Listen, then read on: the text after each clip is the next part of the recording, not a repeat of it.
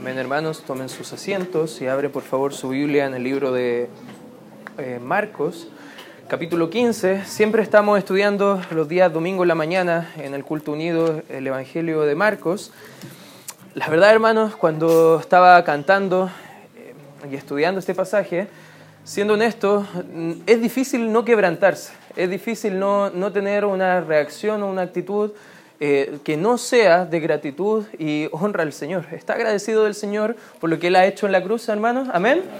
Justo estamos entrando en el Evangelio de Marcos en un tiempo donde va a ser quebrantado donde va a ser molido por nuestras rebeliones, como dice en el libro de Isaías, capítulo 53, ya ha tenido un juicio injusto, que lo hemos estudiado en el capítulo 14, donde ya debió en cierta forma haberse puesto en libertad. Fue un juicio que duró probablemente hasta las 3 o 4 de la mañana y tenía que ratificarse al día posterior por mandato de Herodes el tetrarca. Ahí en el versículo 1 dice, muy de mañana, probablemente esto era a las 6 de la mañana, habiendo tenido consejo los principales sacerdotes con los ancianos, con los escribas y con todo el concilio, llevaron a Jesús atado y lo entregaron a Pilato. Ya ha tenido, por lo menos en la noche, una noche súper larga que le han tomado preso en el Getsemaní, ha tenido que participar en seis sesiones de juicios injustos. Ahora, bien tempranito, volvió a juntarse el concilio y lo llevan a donde otra persona a ser enjuiciado, Poncio Pilato, que tú le podrás reconocer por lo que entendemos de la historia, que más adelante lo vamos a estar viendo. Versículo 2 dice, Pilato le preguntó, ¿eres tú el rey de los judíos? Respondiendo él, respondiendo Jesús, le dijo, tú lo dices. Y los principales sacerdotes le acusaban mucho. Imagínate el cuadro.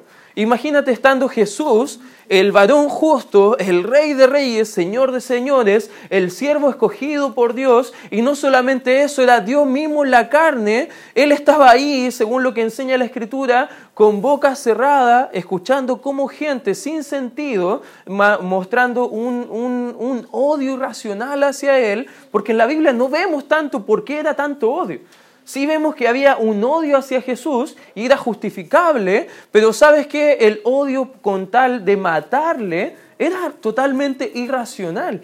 Y vemos que él está ahí, hay un gobernador que podía tener la facultad de liberarle o enjuiciarle, como le vamos a ver y conocemos por la historia que termina enjuiciándole, porque no hay un tribunal, no hay jurado, no hay abogado defensor, abogado acusador, no, Poncio Pilato tenía toda la facultad de dar su veredicto y poder haber dicho, eres librado o eres condenado. Versículo 3 dice, y los principales sacerdotes le acusaban mucho. Otra vez le preguntó Pilato, diciendo, ¿nada respondes? Mira de cuántas cosas te acusan.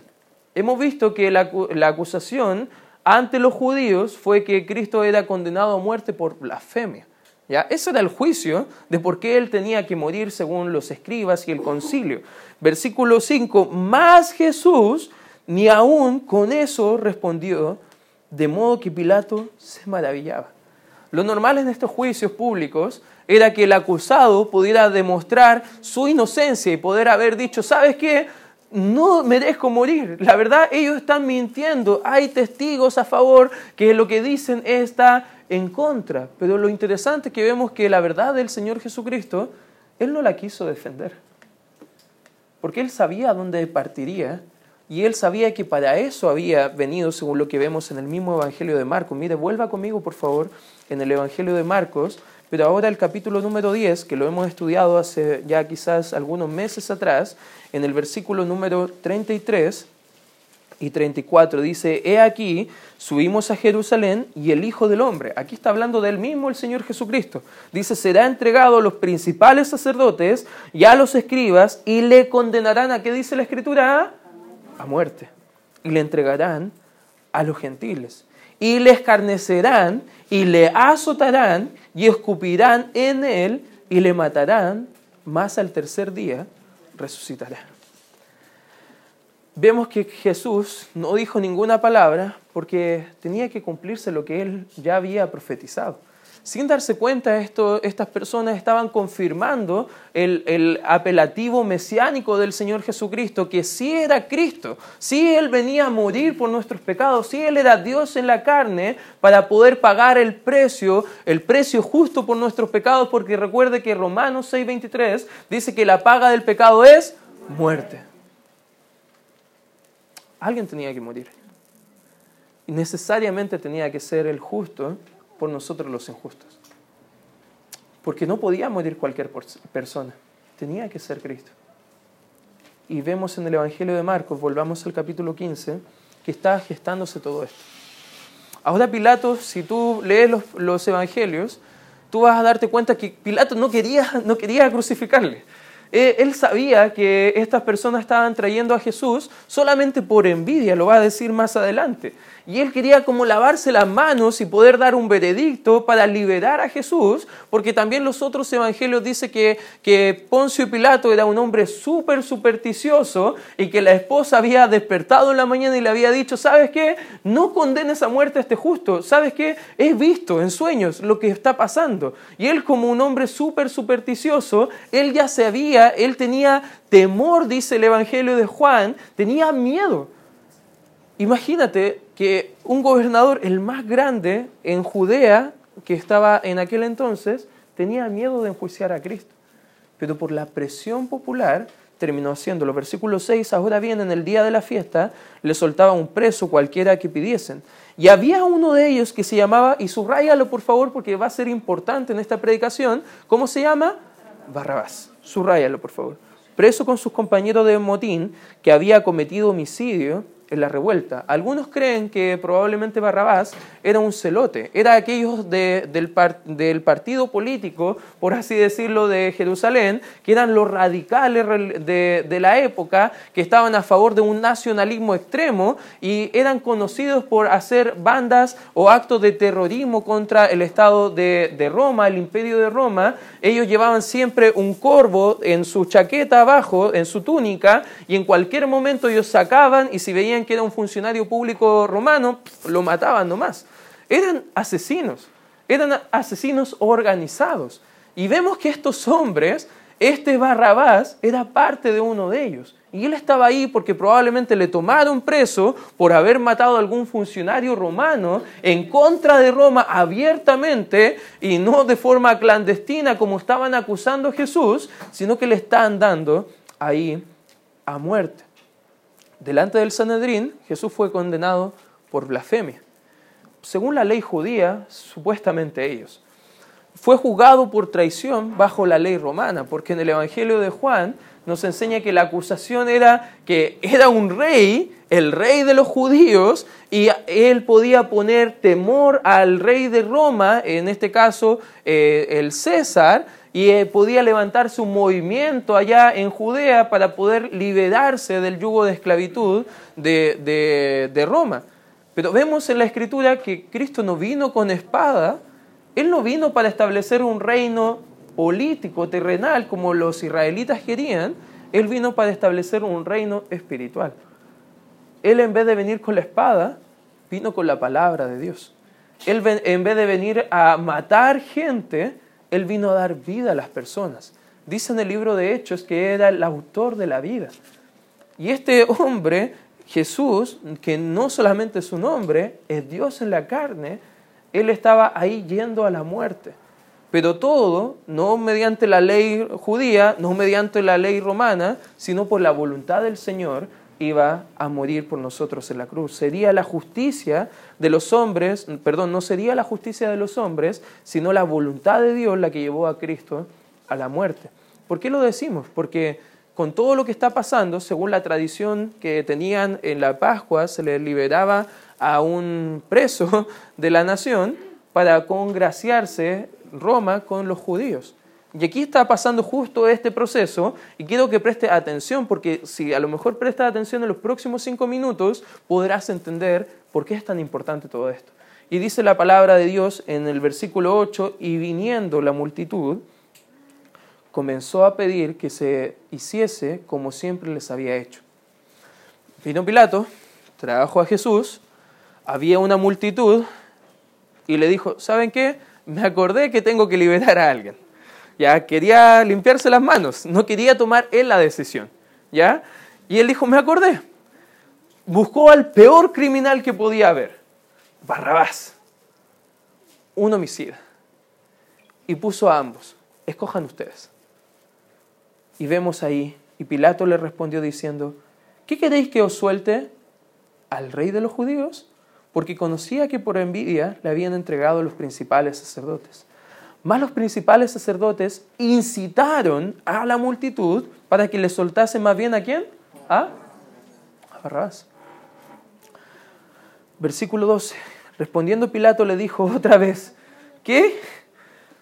¿Queréis que haga que llamáis, qué queréis que haga al que llamáis, perdón, rey de los judíos? Y ellos volvieron a dar voces, a gritar, diciéndole que crucifícale. Era la peor muerte que alguien podía tener en aquel entonces. Era la peor muerte. Y, no sé si tú lo estás entendiendo, porque incluso en, los relatos paralelos de Juan, dice más adelante Pilato, bueno, ¿y, ¿y qué voy a hacer? Este hombre es inocente, es justo, no ha hallado mal en, en él. ¿Qué voy a hacer? Y ellos seguían gritando, crucifícale. Y ellos, de la multitud, dijeron, la sangre de Él esté sobre nosotros. Imagínate. De un sentido espiritual, si tú conoces a Cristo, tiene la sangre de Él sobre ti. Porque esa, por esa sangre, esa sangre derramada en la cruz, podemos tener salvación, perdón de pecados y vida eterna. Amén, hermanos. Pero fíjate lo terrible de, de la condición espiritual de Israel que tenían al Rey de Reyes, al Señor de Señores, aquel Mesías que estaban orando por muchos años que le liberara, le estaban matando. Y todo eso está pasando en estos pasajes. Y ellos volvieron a dar voces diciendo, crucifícale. Pilato les decía en el 14, pues qué mal ha hecho. Pero ellos gritaban aún más. Legalmente, según la jurisdicción romana, esta decisión que va a tomar Pilato era una decisión completamente legal, porque según la ley era una decisión por demanda popular, o en otras palabras, él a pesar de que viera que alguien era inocente, pero si la mayoría pudieran acusarle en contra, podía decir, ¿sabes qué? Que sea culpable. ¿Te imaginas este hombre supersticioso? El cargo de conciencia que podrá haber tenido por haber mandado a morir a un inocente en lugar de un homicida como Barrabás, Pilato en el 15 dice, queriendo satisfacer al pueblo, le soltó a Barrabás y entregó a Jesús después de azotarle para que fuese crucificado. Sabes que en este relato más adelante vamos a ver a los soldados lo que han hecho, pero algo interesante y como aplicación para nosotros vamos a ver algunas cosas que podemos desprender, pero si tú estás con nosotros el día de hoy, tú podrías pensar, pero, ¿qué tiene que ver esto conmigo? ¿Qué tiene que ver la muerte, este juicio que ha tenido injustamente el Señor conmigo? ¿Sabes que todos en este relato tuvieron que tomar una decisión que escoger? Todos, desde los escribas y el concilio, desde Pilato, desde la multitud, desde los soldados, todos tenían que tomar una decisión. Dicho sea de paso, Jesús no está hablando. Barrabás tampoco está hablando. La decisión no era de ellos, que tenía que tomar la gente. La decisión estaba en las propias personas. ¿Sabes qué? ¿Qué vamos a escoger, hermanos? Porque todos nosotros el día de hoy quizás no vamos a tener que escoger entre un criminal y el Señor, pero estamos escogiendo entre otras cosas. Pero igual tenemos algo que escoger. Y el mensaje del día de hoy te quiero animar a que escojas a Cristo o sigas al mundo. Porque Barrabás también puede ser tipificado, según algunos, como el pecado que hay en nosotros, como esas decisiones que van en contra de la voluntad del Señor, como el mundo que nos está seduciendo y atrayendo hacia el pecado. Pero sabes qué? Todos nosotros vamos a tener que día a día o escoger a Cristo o escoger seguir al pecado y sus deseos. ¿Qué vas a escoger tú? ¿Qué podemos aplicar de este relato? En primer lugar, hermano, escoge sufrir con Él siendo honesto, no sé si te ha pasado alguna vez, que tú has pensado que el cristianismo es muy diferente a lo que te dijeron. Algunas personas a lo mejor te dijeron, venga Cristo y pare de sufrir. A lo mejor algunos tenían un dejo un poco brasileño incluso. Pero ¿te has dado cuenta que la vida cristiana no es que venimos a Cristo y dejamos de sufrir? A veces como que sufrimos más, hermano. A veces como que hay más problemas que no conociendo a Cristo. Ahora, no es un evangelio bíblico el que te llama a Cristo para dejar de sufrir, para que todos tus problemas se acaben. No, hermanos. No es un evangelio bíblico aquel evangelio. Quiero tomar un extracto que vi de, un, de una historia y quiero que también vaya quizás después mi amigo Andrés, mientras que voy diciendo algunas cosas, arrojando algunas imágenes y dice con respecto a todo lo que va pasando más adelante, en el versículo 16, lo vamos a leer rápidamente, dice, entonces los soldados le llevaron dentro del atrio, esto es al pretorio, y convocaron a toda la compañía, ojo, está hablando de compañía de soldados, de centuriones romanos, está hablando de aquellos que estaban listos para matar a alguien. Dice, y le vistieron de púrpura, el púrpura era aquel eh, color para reyes de la época, ¿ya? Los reyes se vestían de púrpura, y dice, le vistieron de púrpura y poniéndole una corona tejida de espinas, comenzaron luego a saludarle diciéndole, salve, rey de los judíos y le golpeaban en la cabeza con una caña y le escupían y puesto de rodillas le hacían reverencia. Después de haberle escarnecido, le desnudaron la púrpura y le pusieron sus propios vestidos y le sacaron para crucificarle. Alguien dijo con respecto a esto, para que entendamos la crueldad de lo que estaba pasando, porque a veces vemos las películas y pensamos, como, ah, le pegaron un par de latigazos y, y después le pusieron la cruz. Pero fíjate lo que dice, el flagelo romano consistía en un corto mango de madera, no sé si lo puedes poner ahí, más o menos para que te hagas una, una imagen, un mango de madera al cual se le ataban varias correas en cuyos extremos colocaban trozos de plomo, bronce o huesos afilados. Los azotes se descargaban perdón, especialmente en la espalda desnuda e inclinada de la víctima generalmente se utilizaban dos hombres para administrar este castigo. Uno azotaba a la víctima por un lado y el, segundo por el otro lado. Las heridas que se producían en la carne llegaban a tal extremo que a veces quedaban expuestas venas, arterias profundas y a veces entrañas y órganos internos. Esta pena, de la cual los ciudadanos romanos estaban exentos según la ley romana, a menudo provocaba la muerte en medio de la flagelación. Eso es lo que tuvo que pasar Cristo por nosotros. Tuvo que sufrir. Y este sufrimiento no era solamente un sufrimiento intenso físico, pero ya hemos visto que previamente en el Getsemaní Él estaba sufriendo espiritualmente también por nosotros, emocionalmente también por nosotros. también fue un, un sufrimiento que algunos han llamado vicario. Muchas veces escuchamos esa palabra y no sabemos qué significa. La palabra vicario significa sustituto. Significa que tú debías sufrir eso, pero Dios te amó tanto que Él decidió sufrir por ti. Romanos 5.8 dice que más Dios muestra su amor para con nosotros en que siendo aún pecadores. ¿Cuál es de la paga del pecado, hermano? Aún pecadores. Cristo murió por nosotros. Él tomó nuestro lugar en la cruz, lo que nosotros merecíamos. Isaías 50, mire, acompáñeme, vamos a ver algunos textos de la Escritura para poder ir entendiendo un poco más todos estos sufrimientos del Señor Jesucristo. Isaías capítulo 50, versículo número 6, dice la Escritura, di mi cuerpo a los, ¿qué dice? Heridores y mis mejillas a los que me mesaban la barba, no escondí mi rostro de injurias y de disputos.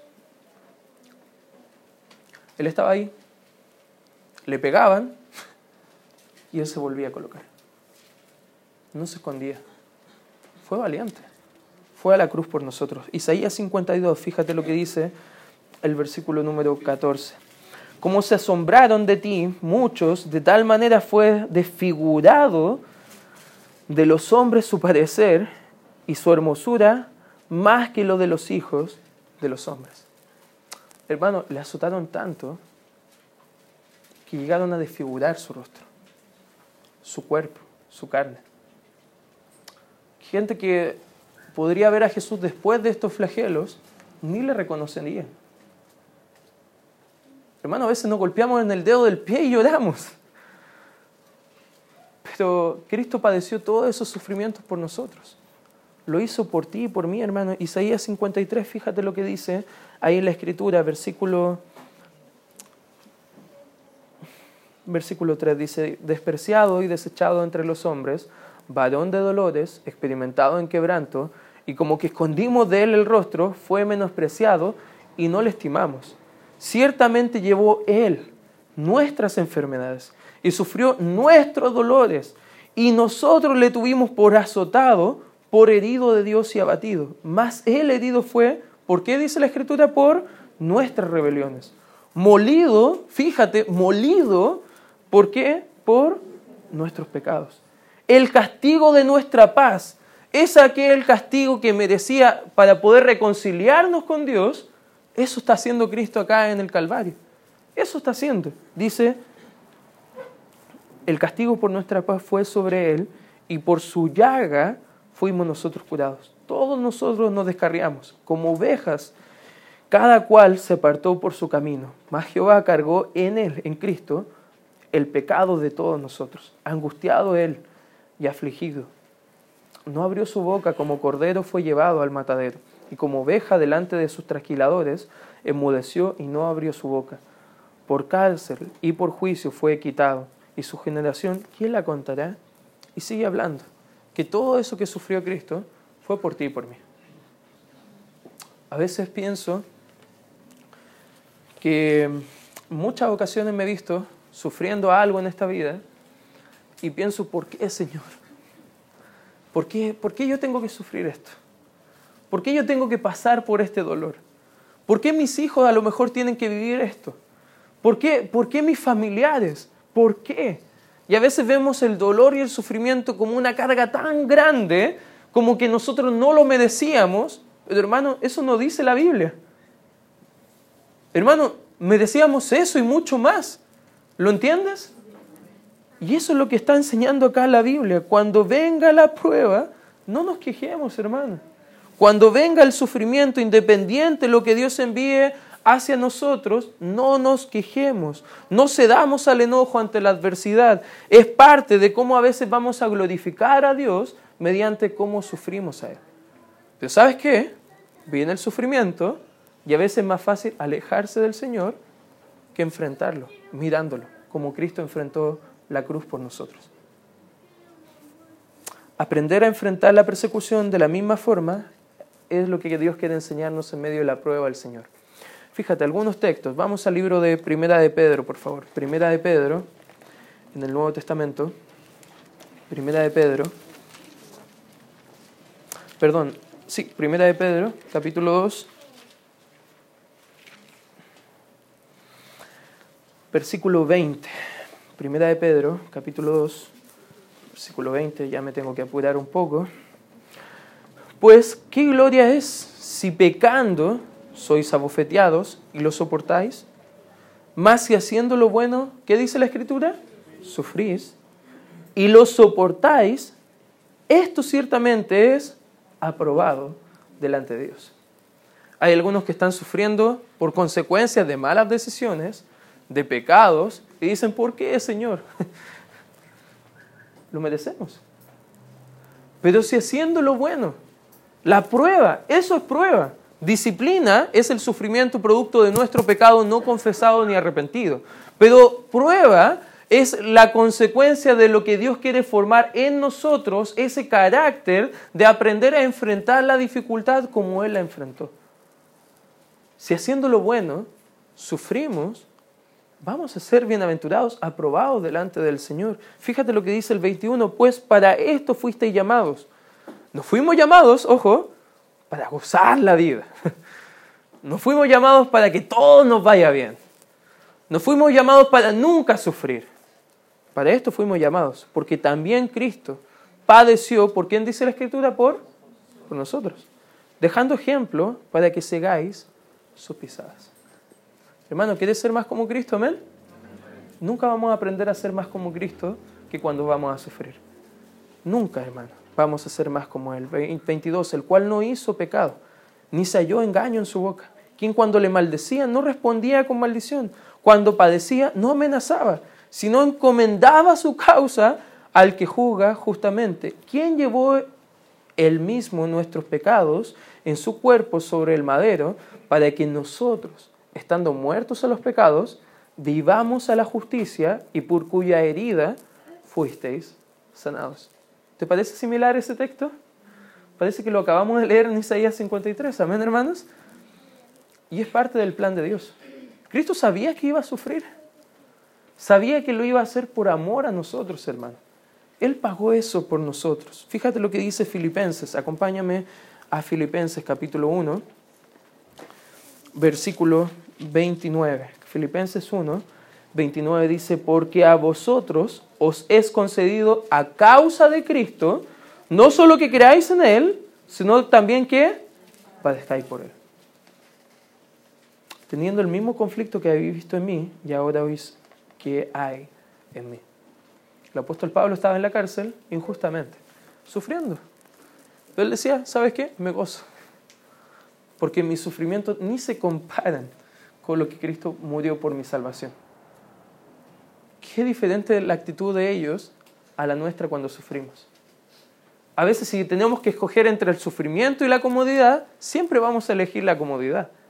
Pero ¿has pensado que a lo mejor Dios quiere que escojas sufrir con Él?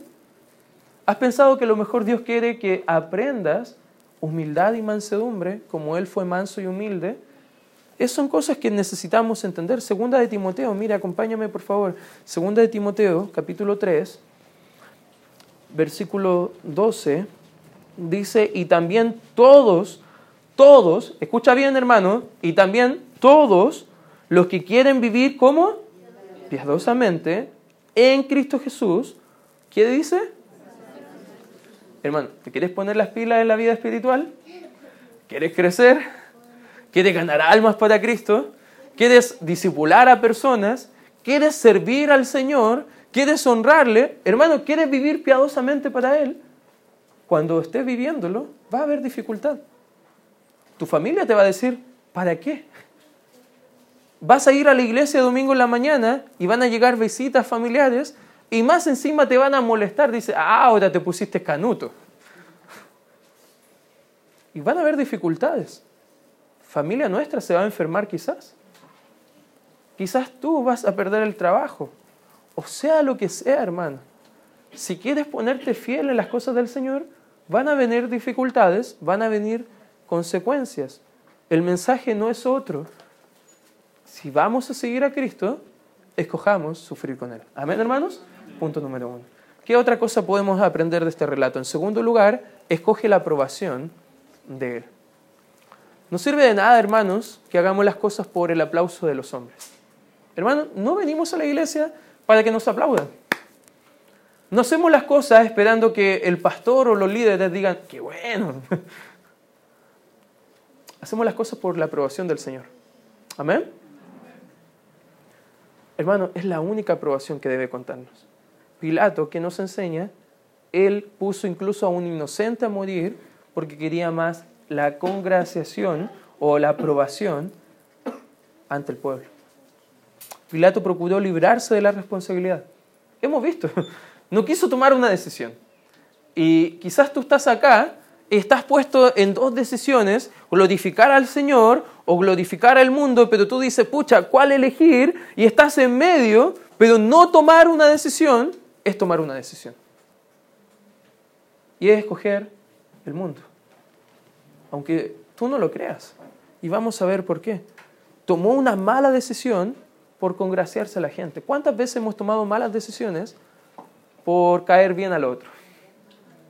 A veces los niños son, son crueles. Y se burlan a lo mejor de otros niños haciendo bullying solamente para que otros se rían. Jóvenes también. Fui niño, fui joven. Bueno, sigo siendo un poco joven. No, no he envejecido tanto. Tengo solamente 40 años y no se me nota. No, mentira. Mucho menos, hermano.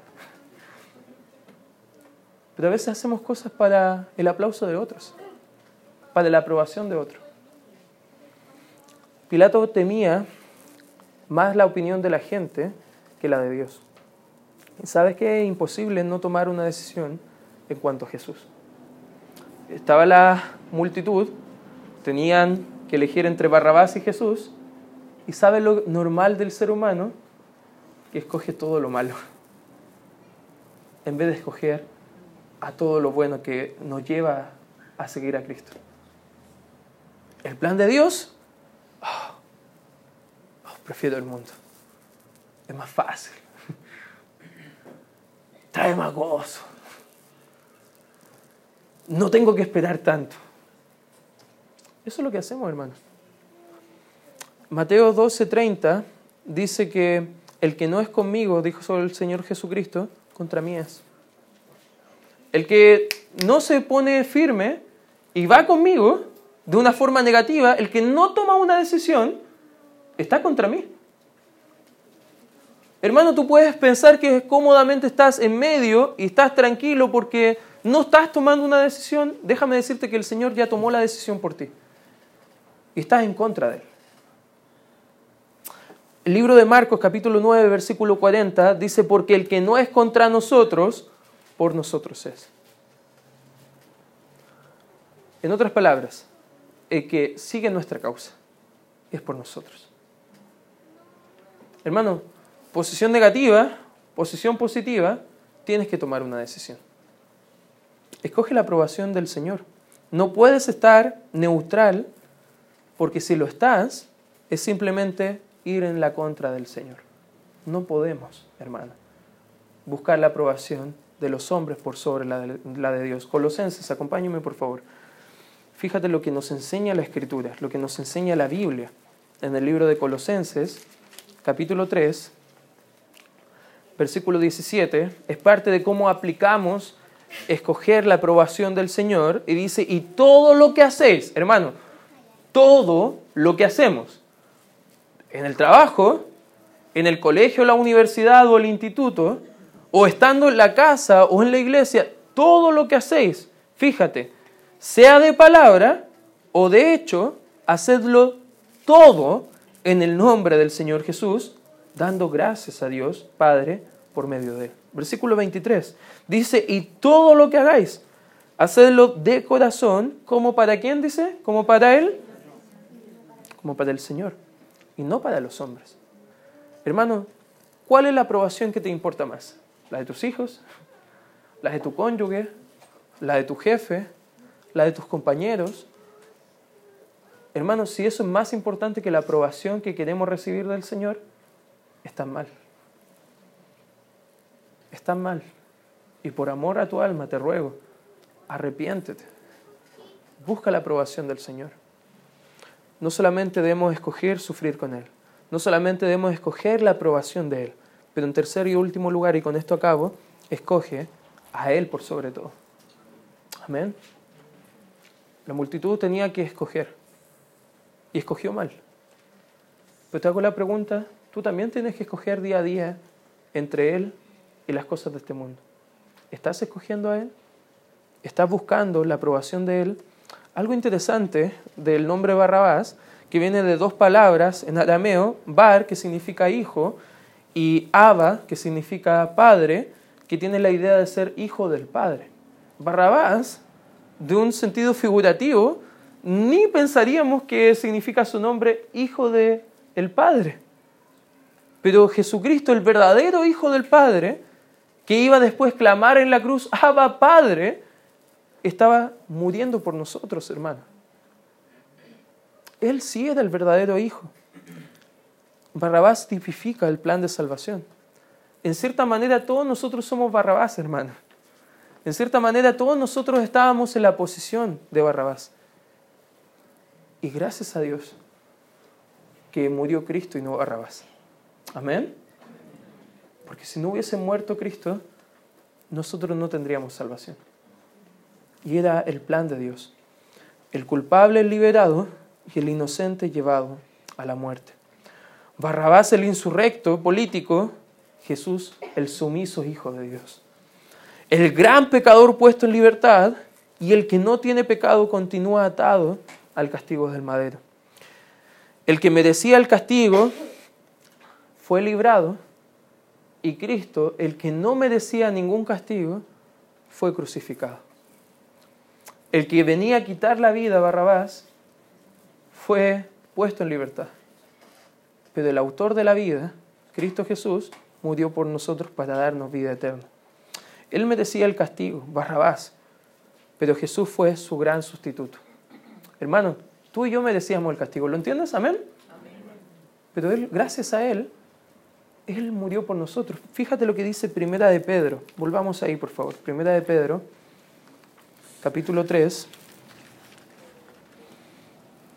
versículo 18 dice, porque también Cristo padeció una sola vez por los pecados, el justo por los injustos. Hermano, dice Romanos 3, 10 que no hay justo ni aún uno. No hay quien entienda, no hay quien busque a Dios. Usted puede decir, pero yo buscaba a Dios, pero no de la forma que Él quería ser buscado. Dice, por cuanto todos pecaron, están destituidos de la gloria de Dios, en Romanos 3:23. Que la paga de nuestro pecado es la muerte en el Calvario. Pero Él pagó el precio por nosotros. Y dice en Romanos 5:8, más Dios muestra su amor para con nosotros en que siendo aún pecadores, Cristo murió por nosotros. ¿Cómo podemos ser salvos, hermano? Según la Biblia, es arrepintiéndonos de nuestros pecados y creyendo por fe a Cristo Jesús. Dice, porque la salvación no es por obra, dice Efesios 2. Dice que por gracia somos salvos, versículo 8, por medio de la fe. Y esto no es de nosotros. Tú y yo no podíamos hacer nada, hermano, para salvarnos a nosotros mismos. Es un regalo de Dios, es un don de Dios. Y dice el 9, no por obras, para que nadie se glorie. Ojo, el bautismo no te salva. Cristo Jesús te salva. La religión no te salva. Cristo Jesús es el que te salva. La verdad, nada que podamos hacer para comportarnos adecuadamente nos salva. Solo Cristo, dice Juan 14, 6, es el único camino, la verdad y la, vida. Nadie va al Padre si no es por medio de Cristo. En Hechos, dice en el 4.12, porque no hay ningún otro nombre bajo el cielo, dado a nosotros los hombres, en el cual podamos ser salvos. ¿Lo entiendes, hermano? Merecíamos eso. Él escogió morir por nosotros. Dice la Biblia que nadie le quitó la vida. Nadie la arrebató de él. Él la puso por nosotros. Barrabás representa a cada creyente salvado por Cristo. Aunque la Biblia no especifica si Barrabás fue salvo. Pero de una, forma espiritual fue Cristo el gran sustituto para Barrabás. Juan Carlos Riley dijo, merezco el infierno, pero Cristo ha muerto por mí. Creo en Él y tengo la esperanza de ir al cielo por la cruz de Él. Hermano, ¿tienes la misma esperanza de ir al cielo con Cristo? Si tienes la misma esperanza, hermano, ¿qué esperas día a día para escoger a Cristo? ¿Qué esperas día a día para glorificar a aquel que estuvo dispuesto hasta morir por ti? Meditemos cuántas veces escogemos a Barrabás en vez de Jesús. Siempre tenemos la opción de servir al pecado en nuestra carne en vez de servir a Cristo. Un texto y con esto acabo. Santiago, acompáñeme por favor. Porque este, este punto tú puedes estar pensando, sí, pero creo que todavía para mí es una opción y seguir agradando al Señor estando ahí neutral. Fíjate lo que dice Santiago 4, versículo 4. Oh almas adúlteras, ¿no sabéis que la amistad del mundo, ojo, la amistad, coquetear, tener una relación con el mundo, es enemistad contra quién? Hermano, ¿no, ¿no lo entienden? Es lo que está diciendo Santiago. ¿No entienden que si siguen escogiendo al mundo, están poniéndose de voluntad propia contra el Señor, haciendo a Dios su enemigo? Eso está diciendo el texto. Fíjate lo que dice más adelante. Cualquiera, ojo hermano, tú y yo, cualquiera de nosotros, pues que quiera ser amigo del mundo, se constituye enemigo de Dios. Hermano, ¿qué escogerás tú? ¿Qué vas a escoger tú el día de hoy? ¿Vas a escoger sufrir con Cristo o vas a abandonarle? ¿Vas a buscar la aprobación de Él o la de los hombres? Y día a día, hermano, ¿vas a escogerle a Él o vas a escoger tus propios deleites y tus propios deseos? Meditemos en eso. Vamos a dar. Gracias, Padre Santo, por este tiempo estudiando tu palabra, Señor. Y te ruego y te pido, Señor, que nos ayudes a comprender la gravedad, Señor, de nuestro necio razonamiento, Señor, de no comprender que tú quieres lo mejor para nosotros, Señor. Y a veces eso significa sufrir. A veces eso significa dejar algunos pecados. A veces eso significa ser probados por ti, Señor. Ayúdanos, Señor. Aparta de nuestro corazón, de nuestras mentes, el no escogerte, Señor. Con cabeza inclinada.